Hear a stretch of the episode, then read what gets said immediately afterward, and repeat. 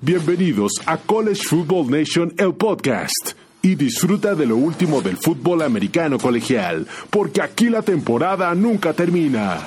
Hola Nation, sí, estamos acá de regreso una semana más y ante todo saludamos a Jaciel. Hola, Jaciel, ¿cómo estás? Y también saludamos a Diego. Hola Diego, ¿cómo estás? Roll Roll. Ante todo, muchísimas gracias por formar parte del live stream de este día y de esta semana. Y como todo ya empezamos, empezamos a hablar de qué jugador le van a retirar el jersey. Y en esta semana se indicó que ni más ni menos a Eli Manning, sí señores, Eli Manning es al jugador que se le va a retirar el jersey. Esta, esta, esta, temporada se le va a retirar el Jason. Específicamente el director atlético de Ole Miss estaba comentando y comentó que Eli Manning en la, semana número la semana del 19 de septiembre le van a retirar el juego eh, el jersey, discúlpeme, cuando juega Ole Miss los Rebeldes contra los Tigres de Auburn. Y este es apenas va a ser el tercer, el tercer jugador de la Universidad de Ole Miss que le van a retirar el número tras del papá de, disculpen, de Eli Manning, Archie Manning y, Chucky Mullins. Pero bueno, una de las cosas que mucha gente tal vez no sepa de Eli Manning es que, bueno, eh, o este Archie Manning es que tuvo tres hijos, sus tres hijos jugaron fútbol americano, el mayor eh, tuvo una lesión en la espalda, se había ido a, Ole Miss, que también es, la, ahora sí, la alma mater de, de Archie, pero tuvo una, una, una lesión muy grave en la espalda, la tuvieron que retirar en una lesión literalmente que eh, lo retiró de las canchas. Después fue Peyton Manning, sí, Peyton Manning, el Mesías que todos dijeron, Dios mío, ya llegó el Mesías, el que nos va a llevar al Sugar Bowl, a todos los tazones importantes, pero ¿qué pasó? Peyton Manning se, se decidió ir a los voluntarios de Tennessee y el menos pensado, sí señores, el menos pensado de los de la familia Manning fue Eli. Eli sí se decidió por irse a, a, estudiar a Ole Miss y desde su segundo año fue titular en esta universidad y tiene unas estadísticas impresionantes a ustedes, aunque ustedes no lo crean y tal vez no es de los jugadores más reconocidos o más queridos dentro de, de todo lo que pasó en su vida profesional con los gigantes de Nueva York, pero chequense estos datos que son récords para la universidad. Lanzó para más de 10.000 yardas en sus tres pases, en sus tres años. Más de 81 pases de anotación, los cuales son récords que no se han roto al día de hoy. Tiene más de 829 pases completos, también récord. Tiene para 1.361 intentos de pases. Eso también es récord. En una, se podría decir, una temporada o en una... Eh, mm, eh, época donde los corebacks no lanzaban tanto, apenas empezaban a lanzar, y Eli Manning tuvo récords impactantes y aparte tiene 47 récords o empatado 47 récords. Es increíble lo que tiene este Eli Manning. ¿Qué onda, Exxon? ¿Cómo estás? Saludos.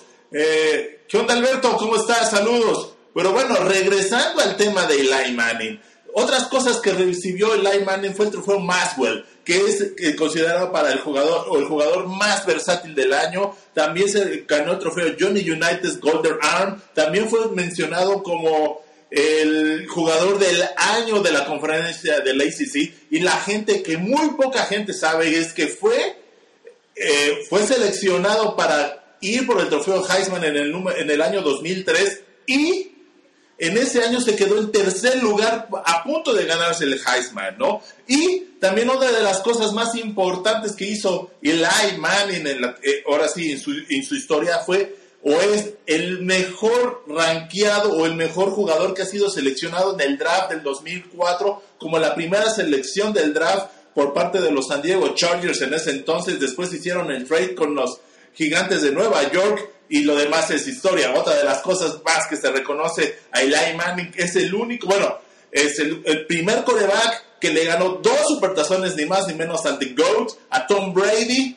Eh, le quitó la marca perfecta a los Patriots en el primer Super Bowl. Y bueno, esa es de las cosas que se, se dieron esta semana en, hablando de Ole Miss. Pero otras cosas que se están dando es el tema de qué tan pronto regresaron los muchachos a jugar o a entrenar. Y este es el caso de que ya empezaron a salir todas las cosas o, eh, o todo el tema de...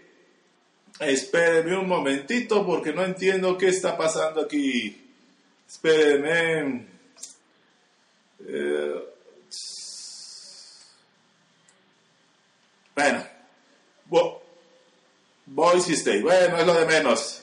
No sé qué está pasando con los videos, no se sale, pero bueno, esto ahora sí este es el engaje de los en vivos.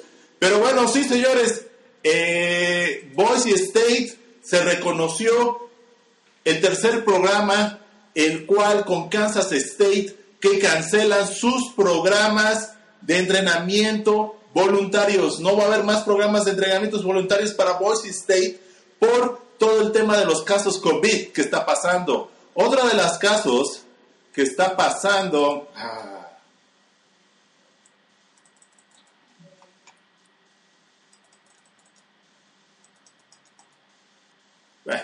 otro de los casos que está pasando es que Colorado tiene dos casos de COVID. LSU en la semana reportaron 30 jugadores que están en cuarentena y que todos estaban, estaban esperando sus resultados de COVID, pero lo más seguro es que salgan positivos. Clemson y South Carolina, sí señores, esos tuvieron 21 jugadores ambos equipos y tres eh, coaches o jugadores dentro del staff dieron positivo.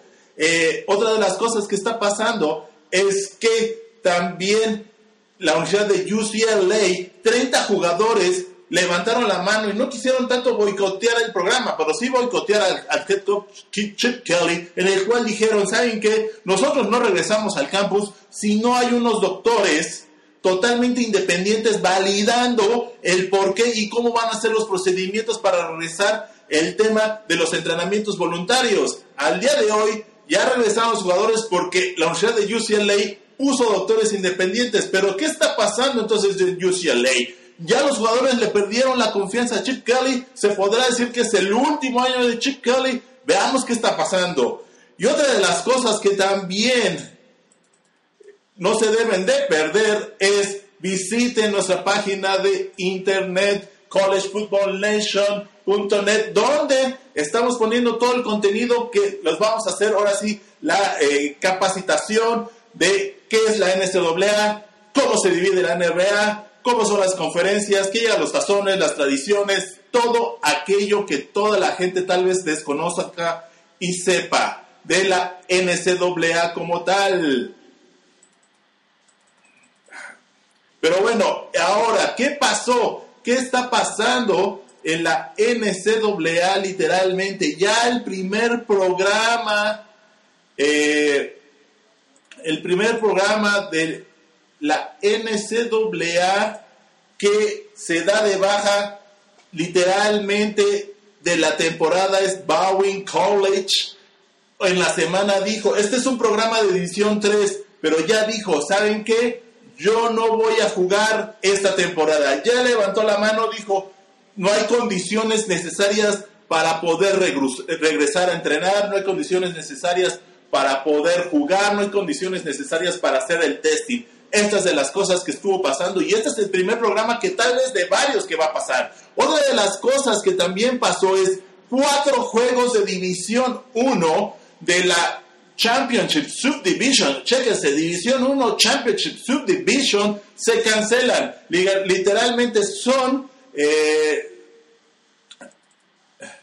son de la liga afroamericana como Alcorn State. Pero bueno, los cuatro juegos aquí los tenemos. Es Southern University versus Tennessee State, Jacksonville State versus Tennessee State, Southern University versus Florida IAM y Jacksonville State versus Longstone. Esas son las universidades que ya dijeron, ¿saben qué? No vamos a jugar porque no hay condiciones porque son en canchas neutrales estos cuatro juegos. Entonces, al no tener condiciones como, como están los casos al día de hoy, porque al día de hoy no hay una vacuna, hay más de 100 casos reportados nada más en las conferencias del Power Five, señores. Todavía no entran las conferencias de la de la, del grupo 5, todavía no entra el Championship Subdivision, que es División 1, todavía no entra la Avery League, que es División 1, que es donde está Yale, Princeton, Columbia, etcétera, etcétera. No entra la División 2, no entra la División 3 todavía en entrenar como está. Ellos están esperando hasta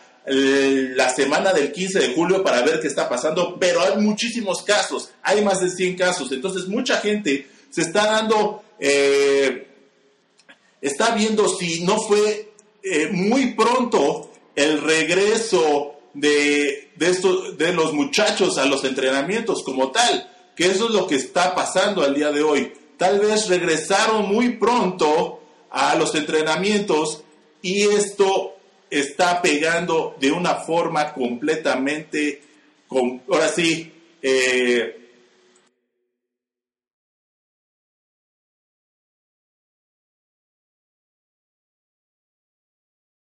qué se está pasando y qué nos está haciendo al día de hoy.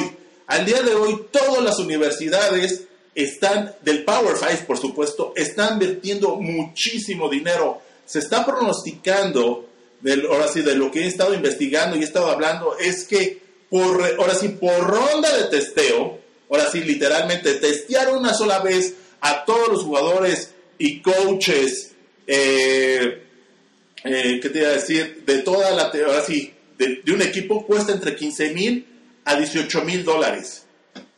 Y hay conferencias que les van a obligar a testearlos dos veces. Entonces estamos hablando que van a gastar a 36 mil dólares la semana literalmente. Hay universidades que ya, están ya tienen presupuestado el tema de que van a estar gastando entre un millón a dos millones de dólares dependiendo del caso y dependiendo de los testings. Al principio se estaba diciendo que iba a ser muy estricto el testeo, de pronto, de, ahora sí, si los muchachos eh, demuestran que no tienen, ahora sí, eh, el virus, se iba tal vez a relajar un poco el testeo, a tal vez hacerlo una vez a la semana y tal vez una vez cada 15 días. Entonces, por eso se pronostica que se esté gastando entre 1 millón a 2 millones de dólares. Eso es lo que está pasando. Pero al día de hoy, imagínense, ya salieron más de 100 casos en las pocas universidades, porque no todas las universidades han regresado, del grupo de, ahora sí, del, del Bowl Subdivision. Estamos regresando que regresaron tal vez 40% y han votado 100 casos.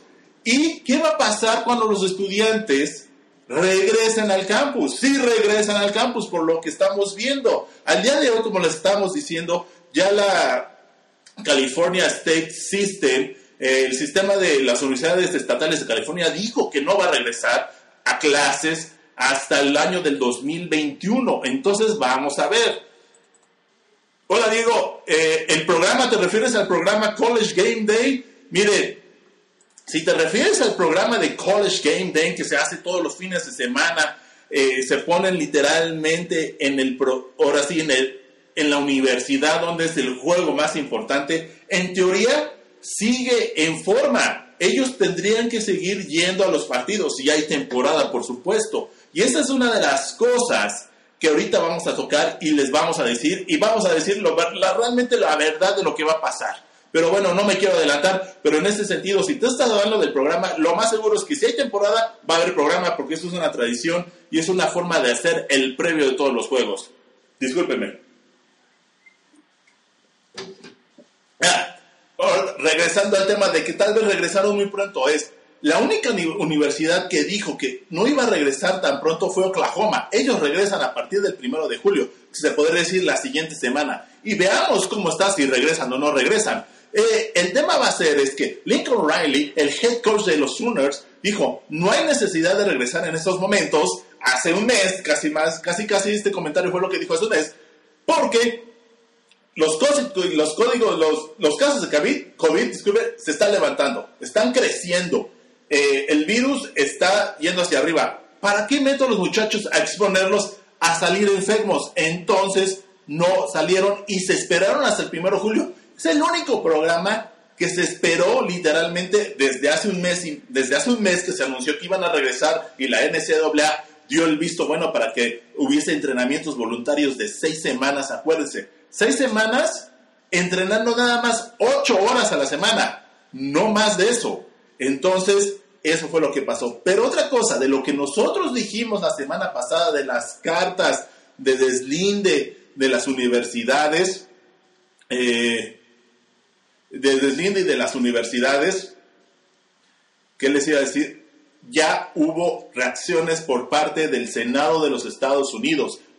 hay dos senadores, Richard Blumenthal y Cory Booker, de New Jersey, y, de Washington, D.C. el primero, donde dijeron que es increíble que las universidades les hayan solicitado a los jugadores firmar cartas de deslinde de responsabilidad, entre comillas, no legales, como lo dijimos la semana pasada, pero tiene todo mucho, mucho, mucho que legal para, para obligar a los muchachos a cumplir su beca y poder seguir. Nosotros sabemos que es un negocio en el Power Five y eh, el fútbol americano, en más que nada en, la primera división y en algunos equipos de la segunda división, es un negociazo el fútbol americano, pero es increíble que las universidades lleguen a ese punto de exponer a los muchachos y más que nada hacerles firmar una carta de deslinde de responsabilidades para que se dean a conocer y se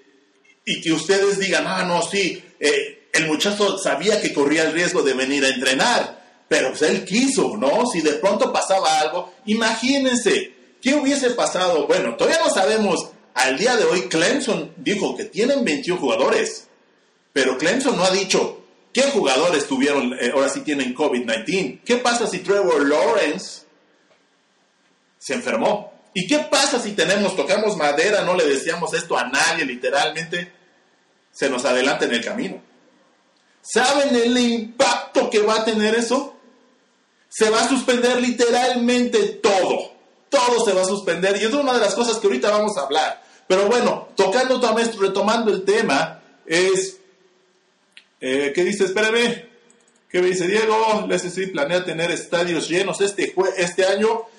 La regla, lo que se ha dicho que van a empezar con 25%, después un 30, un 40, un 50%, depende de cómo se estén comportando eh, literalmente en eh, los números de los casos de COVID-19. Al día de hoy, como los números están tan fuertes, eh, vamos a ver qué pasa. Se está, se rumorando que van a entrar entre el 20 y el 25% a un principio. Si de pronto se relaja un poco la, el, tema, se mejorará, ¿no?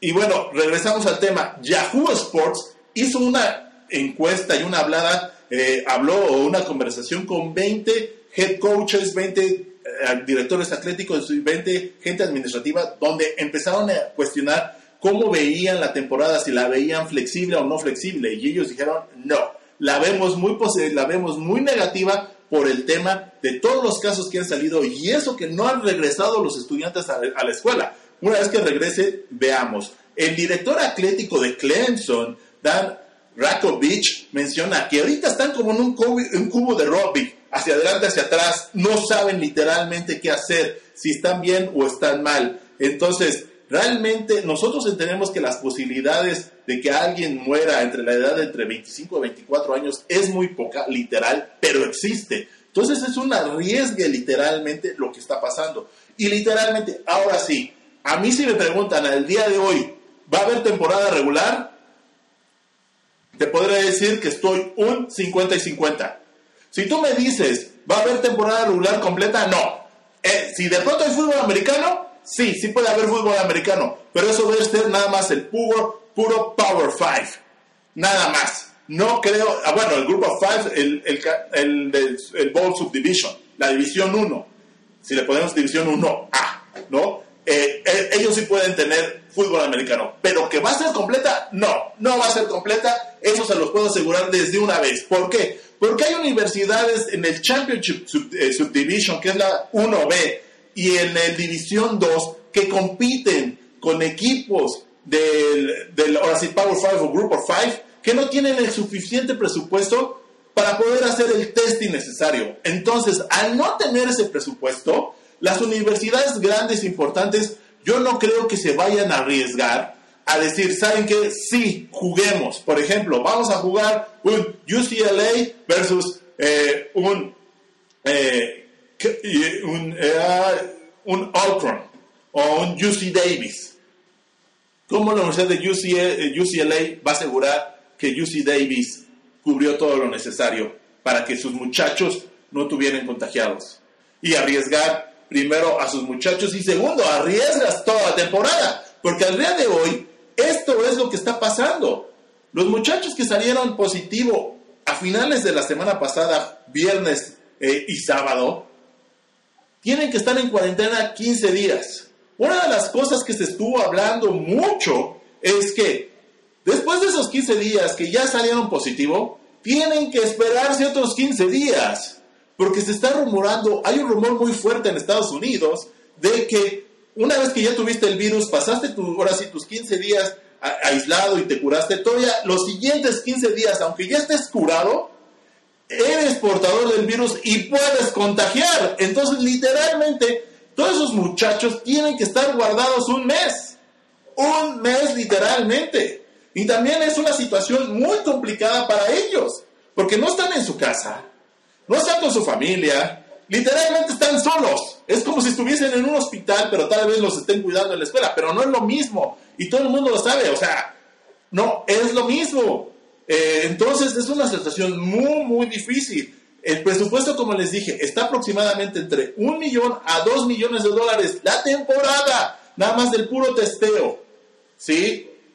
Entonces, yo no creo que los equipos que no tengan el suficiente presupuesto del Championship Subdivision puedan afrontar ese golpe. Literalmente. Entonces, temporada completa no va a haber. Se rumora que tal vez no haya temporada, sí, se está rumorando mucho por el tema de los resultados que se ha tenido, ¿no? Eso es un hecho. Pero bueno, eso es al día de hoy todo lo respectivo a la, a la situación de la NCAA. Pero bueno, ante todo los invitamos, sí señores, los invitamos a que visiten nuestra página de Instagram, donde tenemos los mejores close-ups, tenemos las mejores fotos de la NCAA. Eh, no se pueden perder este, esta, esta página, este canal, realmente no se van a arrepentir, van a tener muchísima, muchísima información. Y bueno, señores, literalmente ya regresamos y ya tocamos el primer tema de la pretemporada. ¿Cuáles son los mejores cinco corebacks que tienen que seguir esta temporada, señores. Y vamos a empezar, ahora sí, literal, del 1 al 5 y un, y un extrilla más. Espérenme nada más aquí. Ay, Dios, ya saben, cosas del live stream que nos está fallando al día de hoy. Pero bueno, señores, como lo están viendo, Trevor Lawrence para mí es el quarterback número uno a seguir esta temporada, principalmente por lo que hizo. Eh, tiene dos finales consecutivas que nadie tiene. Eh, su equipo está rankeado como número uno. Eh, Trevor Lawrence ha lanzado para 66 pases de anotación y 12 pases interceptados. Literalmente su primer año fue espectacular, su primer año de, de, senior, es, de, perdón, de, freshman y fue true freshman, fue impresionante.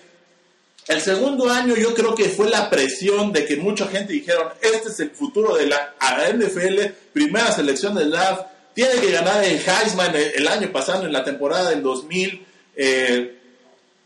2019. Ah, Mao, tranquilo, ahorita hablamos de todos los quarterbacks. Y también Hugo, ahorita hablamos ni más ni menos de también de Sam Elliger, también está en nuestra lista. Pero bueno, ahorita les digo. Entonces regresamos a Trevor Lawrence. Sí, señores, Trevor Lawrence para mí es el quarterback número uno a seguir por todo lo que tiene. Y también en qué conferencia está. Está en la conferencia del ACC, que no es muy fuerte, que digamos, literalmente, tal vez el equipo que le pueda hacer más mella, si, aunque ustedes no lo crean, va a ser los North Carolina Tar Heels creo que puede ser el equipo que le puede dar pelea. Lo hizo el año pasado en una final de últimos segundos, literalmente, con un coreback novato, Sam Howell. Les dio muchísima batalla y tienen un, head coach, eh, Coach Brown, de mil batallas, ganó, ganó ahora sí el campeonato nacional con la de Texas. Y esto en segunda etapa con otra, en North Carolina. Y créanme, en su segundo año, literalmente, ahora sí, segundo, pero primer año de reclutamiento ya en serie, eh, el coach Brown ha hecho cosas maravillosas con North Carolina. Entonces yo creo que le va a ir muy bien a Trevor Lawrence este año. Creo que sí, va a estar, si no se presiona para jugar excelente y cumplir las expectativas de todos los, ahora sí, toda la gente de la prensa y los otros equipos, creo que sí va a ser candidato al trofeo Heisman y sí lo veo dentro de las tres primeras selecciones del draft, señores.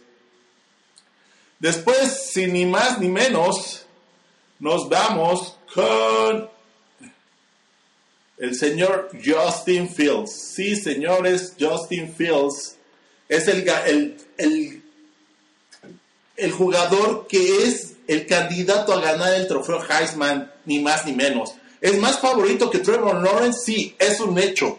Literalmente es un hecho. Se puede, eh, se puede colar a ganar el Heisman, a ganar el campeonato nacional y ser la primera selección del draft. Así se ha pronosticado el camino de Justin Fields para este año. Pero ojo, hay que ver qué pasa.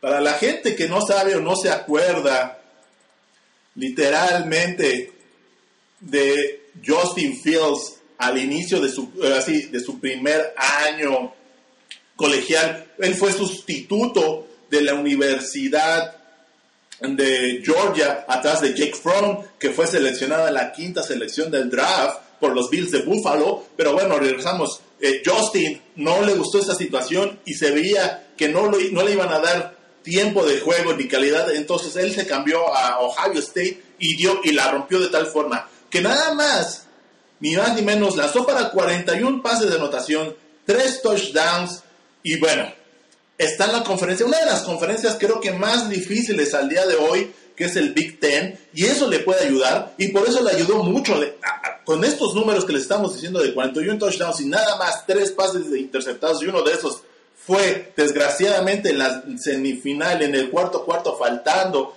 menos de menos de un minuto, se dejaron perder. ¿Qué onda, Armando? ¿Cómo estás? Muchas gracias. Eh, menos de un minuto y, dejaron, ahora sí, literalmente a los Buckeyes en el terreno de juego para que se llevaran la final, eh, para que llegaran a la final los Tigres de Clemson, que sucesivamente perdieron contra los Tigres de LSU. Eh, pero bueno, regresando al tema de Justin Fields, Justin Fields tiene todo para ser ganador del trofeo Heisman, primera, ganar todo, eh, literalmente llegar al campeonato, literalmente están diciendo las estadísticas. Hoy en Las Vegas salieron eh, las, ahora sí, las probabilidades. Clemson está en número uno, Ohio State está en número dos, Alabama número tres, Georgia número cuatro y eh, LSU número cinco para llegar a la final o que sean campeones. Entonces con eso lo estamos, se le estamos diciendo todo, ¿no? Eso es lo que está pasando al día de hoy y yo creo que eh, tiene muchísimas posibilidades Justin Fields y más que nada por el equipo en que está. O sea, no está en cualquier equipo. Justin Fields está en uno de los mejores equipos y todo el reclutamiento que ha tenido en los últimos dos años Ohio State se va a ver. Y, también vamos a ver, eh, ya vamos a empezar un programa de cuáles fueron los mejores reclutamientos de las universidades más importantes, por, supuesto. Tenemos Alabama, tenemos Ohio State, tenemos a Georgia, a Oregon, que aunque ustedes no lo crean, está haciendo un trabuco a la defensiva, no a la ofensiva. Después vamos a explicar el caso de Oregon, qué está pasando ahí. Pero bueno, regresamos al caso de Justin. Creo que tiene todo para romperla y ser ganador de trofeo Heisman. Lo más seguro es que eh, lo pueda hacer. Después, el siguiente jugador, ni más ni menos, es Sam Elliger de los Longhorns. Sí, señor, los Longhorns, esta es la esperanza. Este es el año de los Longhorns para Tom Herman.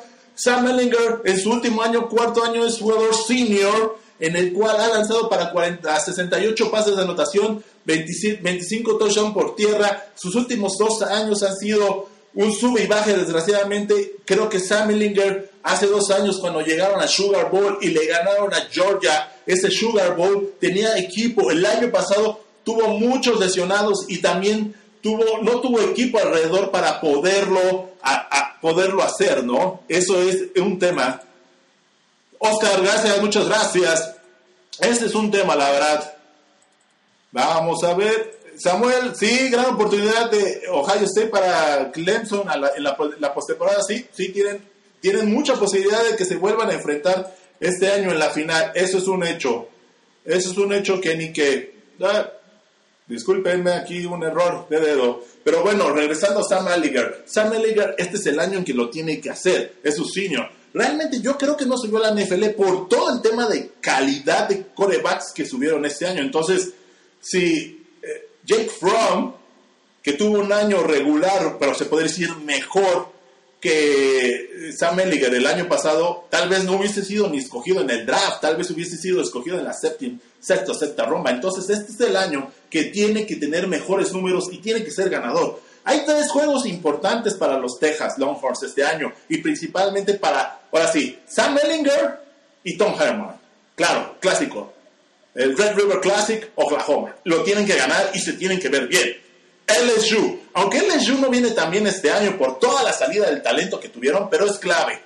Pero el juego más clave creo que va a ser de esta temporada va a ser contra TCU. Sí, Universidad Cristiana de Texas. Si llegan a perder estos tres juegos, literalmente le puede costar el trabajo a Tom Herman y tener muy mal año en el draft. También está para Sam Elliger el próximo eh, febrero, que tal vez no lo inviten al combine y tal vez en abril tampoco lo seleccionen para el draft. Así de pronto, así de clave puede ser el año de Sam Ellinger. Pero creo que Sam Ellinger tiene todo, todo para poder eh, hacerla. A ver, déjenme ver, ¿qué otra más? Sí, sí, literalmente, pero desgraciadamente las lesiones, Hugo lo mataron. Realmente tuvieron muchas lesiones a la defensa y eso fue lo que le mató.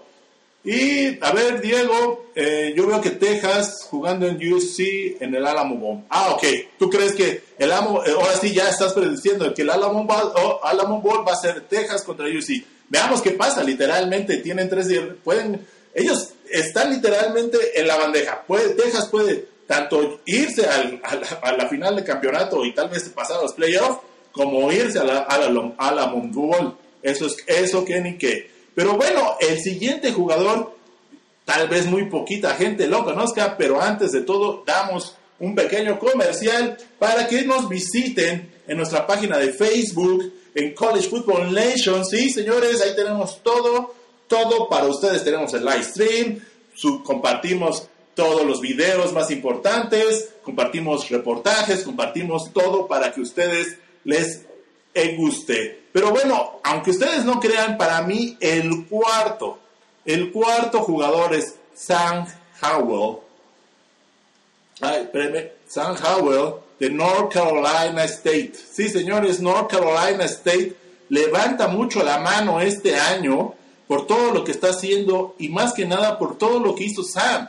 Sam este año, eh, déjenme le pongo la animación para que ustedes vean quién es Sam Howell el año que tuvo Sam Howell, eh, Howell discúlpenme, fue True Freshman el año pasado. Esto es literalmente novato, novato. Lanzó nada más para 38 pases de anotación, un año completo de preparación debido desgraciadamente por el COVID y, y, al conocer más el plan de juego de su coordinador ofensivo, de Philip Long, creo que va a ser un año decisivo. Y créanme, este año no tiene un calendario tan difícil, los Tar Heels para poder dar batalla en la conferencia costal del ACC. Acuérdense que en el Atlantic está Clemson, en la costal está Virginia Tech, Virginia, eh, Miami, los Tar Heels, etcétera, etcétera, etcétera.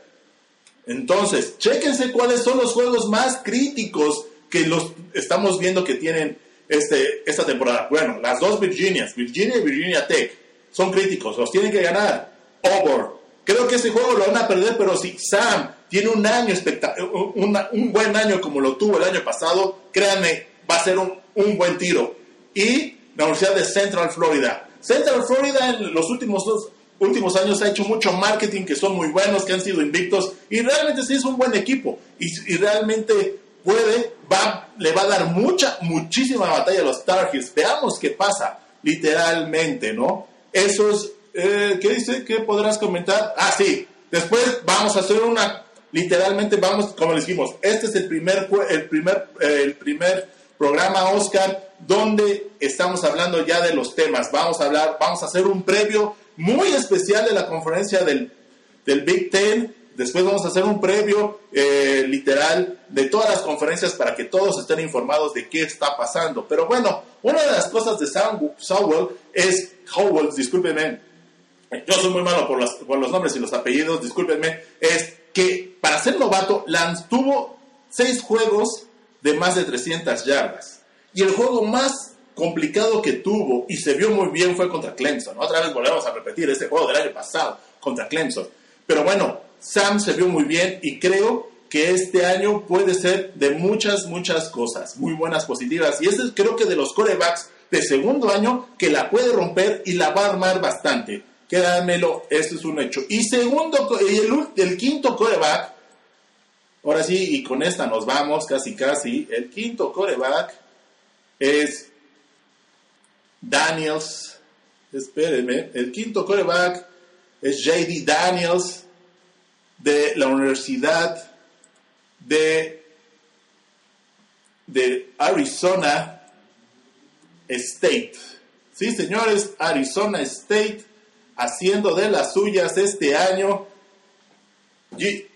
Tuvo un año espectacular el año pasado. Eh, lanzó para 2.943 yardas, 17 pases de anotación, nada más tuvo dos pases interceptados, corrió para 355, literal, Daniels es un dual threat, eh, como, te, como te puede hacer daño por tierra, como te puede hacer daño por aire, y eso es una de las cosas más importantes. Tuvo para, lanzó más de 300 yardas, cinco juegos en la temporada, creo que eso es importante. En su primer año igual de novato, creo que eso habla muy bien de él, y el segundo año ahora sí ya en la ofensiva de... Eh, Edwards, el head coach de Arizona, va a ser un cambio totalmente distinto.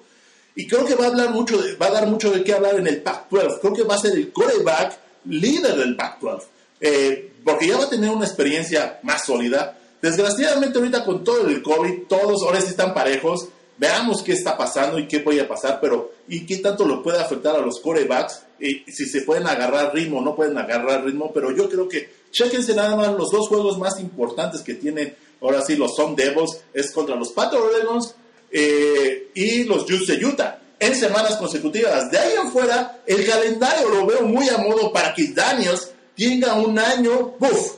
Increíble, literalmente increíble para que él haga de las suyas, literalmente, y que pueda correr eh, y hacer todo, todo lo indispensable para que pueda dar el brinco, ¿no? Pero bueno, otros corebacks, esto no acaba porque no nada más son cinco corebacks. Hay demasiado talento este año literalmente y aquí tengo la lista de otros corebacks que yo creo que vale la pena mucho seguir esta temporada.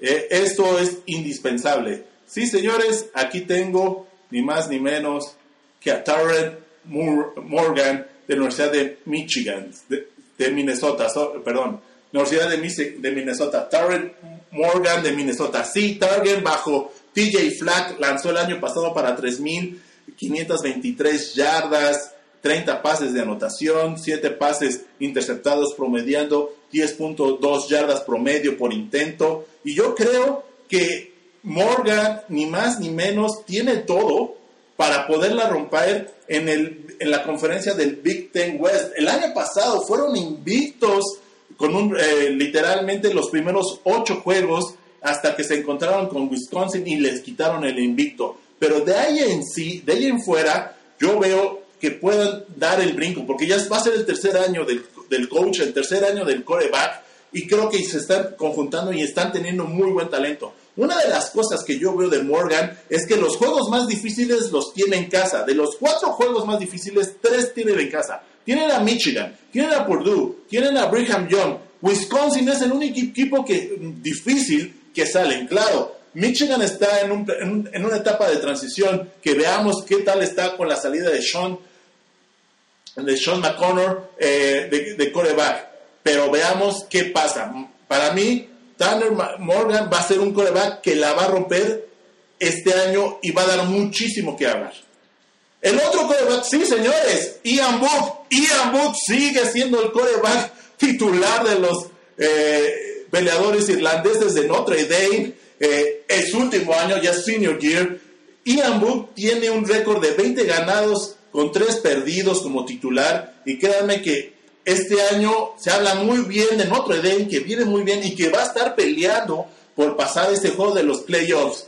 Eh, si tienen eh, un, buen juego y le ganan a Clemson y le ganan a Wisconsin y Ian Book se ve bastante bien y sólido tanto por tierra como por aire, creo que Ian tiene todos los suficientes nombres y números para ser mencionado, chéquenlo, ¿eh? Para llegar al Heisman y tal vez poder mandar a su equipo a los playoffs. Nosotros tenemos, vamos a hacer un programa de cuáles creemos que van a ser los caballos negros eh, para llegar a los playoffs, fuera de los clásicos que estamos viendo últimamente, Clemson, Ohio State, eh, Alabama y Georgia.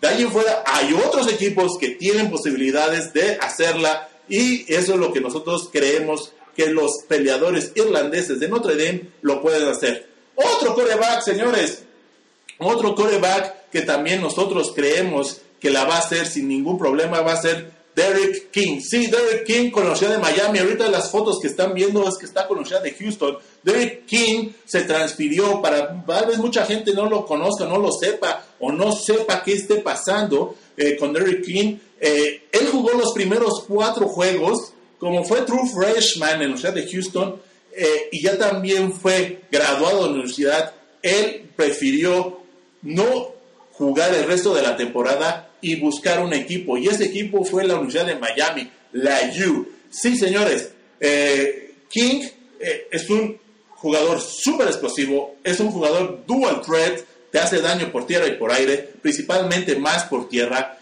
es muy rápido, tiene números espectaculares en Universidad de Houston y ha sido titular en los dos últimos años. Y créanme que tal vez este año, debido al tema de COVID, tal vez, esperemos que no, no se ajuste bien con el nuevo coordinador ofensivo de Miami, Red Lashit.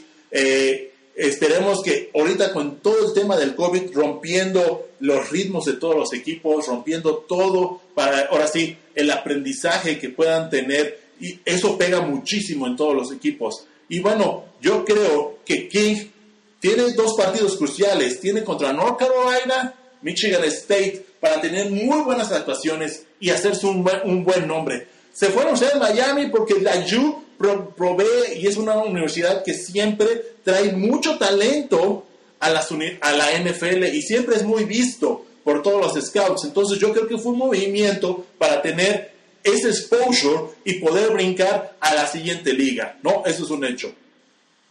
Y bueno, el otro coreback que nosotros también creemos y va a ser una gran incógnita, es Spencer Rattler, ahorita eh, hace rato estaba viendo que creo que Diego estaba escribiendo qué onda con Spencer, si va a tener un buen año o un mal año. Y Spencer es la incógnita, literalmente, la incógnita de este año para toda la eh, NCAA, porque literalmente Spencer fue banca de Jalen Horst el año pasado y Jalen Horst ya sabemos de dónde viene, de Alabama, y fue por su segundo año consecutivo al, trofeo Heisman, desgraciadamente no ganó, pero para hacer un poquito de historia con Spencer, Spencer fue reclutado como jugador de cinco estrellas, como coreback cinco estrellas, coreback cinco estrellas, dual threat, no nada más del clásico, nada más de pases, sino como dual threat, y también se fue considerado como el mejor coreback del año 2018 a nivel preparatoria. Entonces, con esas, eh, se podría decir, eh, credenciales, creemos que Spencer puede hacer todo lo, necesario para tener una cuarta visita a Nueva York, no Spencer, sino los corebacks de los Sooners de Oklahoma y Lincoln Riley. Y aparte tiene a Lincoln Riley como head coach y coordinador ofensivo. Yo creo que es más que suficiente para tener un buen año. Y también está en la, conferencia del Big 12, que literalmente se, caracteriza por no tener muy buenas defensas, ¿no? Entonces yo creo que va a tener mucho espacio para correr, va a tener mucho espacio para lanzar y veamos qué pasa. Como les digo, eh, yo creo que Spencer va a ser la gran incógnita Veamos qué pasa en ese Red River Classic cuando se enfrente con Sam Ellinger. Veamos qué pasa con Tracy Yu.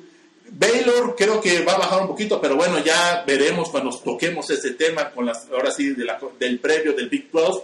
Pero no me quiero adelantar mucho, pero yo creo que Spencer va a ser uno de los quarterbacks que tenemos que seguir viendo esta temporada, porque el tercer año de Spencer, su año junior, va a ser de consolidación y tal vez no llegue un senior year porque se, se brinque al NFL. Y antes, bueno, antes de acabar, discúlpenme que tomé un poco de agua. También tengo otra lista de otros corebacks que no voy a hablar mucho para que no sea tan largo el, el live stream. Es Jamie Newman, que se cambia de Wake Forest a Georgia. Creo que eh, es un coreback que puso números interesantes en Wake Forest, considerando que no tenía mucho talento en Wake Forest. Y este año, mucha gente cataloga a Georgia con más talento que Alabama. Veamos que si Jamie puede aprovechar ese talento y explotarlo literalmente. Brock Prudy de Ohio State, de los ciclones de Ohio State, creo que ese muchacho tiene muchísimo talento. Desgraciadamente está en un equipo de media tabla, pero va a dar mucho que hablar en el, en el Big 12. Está Kellen Mood de Texas A&M con el coordinador ofensivo Jimbo Fisher. Creo que también va a dar mucho que hablar. El año pasado Texas A&M tuvo el calendario literal más difícil de la NCAA. Este año se le afloja un poco y creo que eso va, eso le va a ayudar bastante a, Kevin. También Kelly Trash de la Universidad de Florida. Dicen que la Universidad de Florida es el año donde ha tenido mejor talento después de que se fue Urban Mayan como head coach y esperemos que Kellen Trash aproveche y consolide eso y pueda dar el brinco.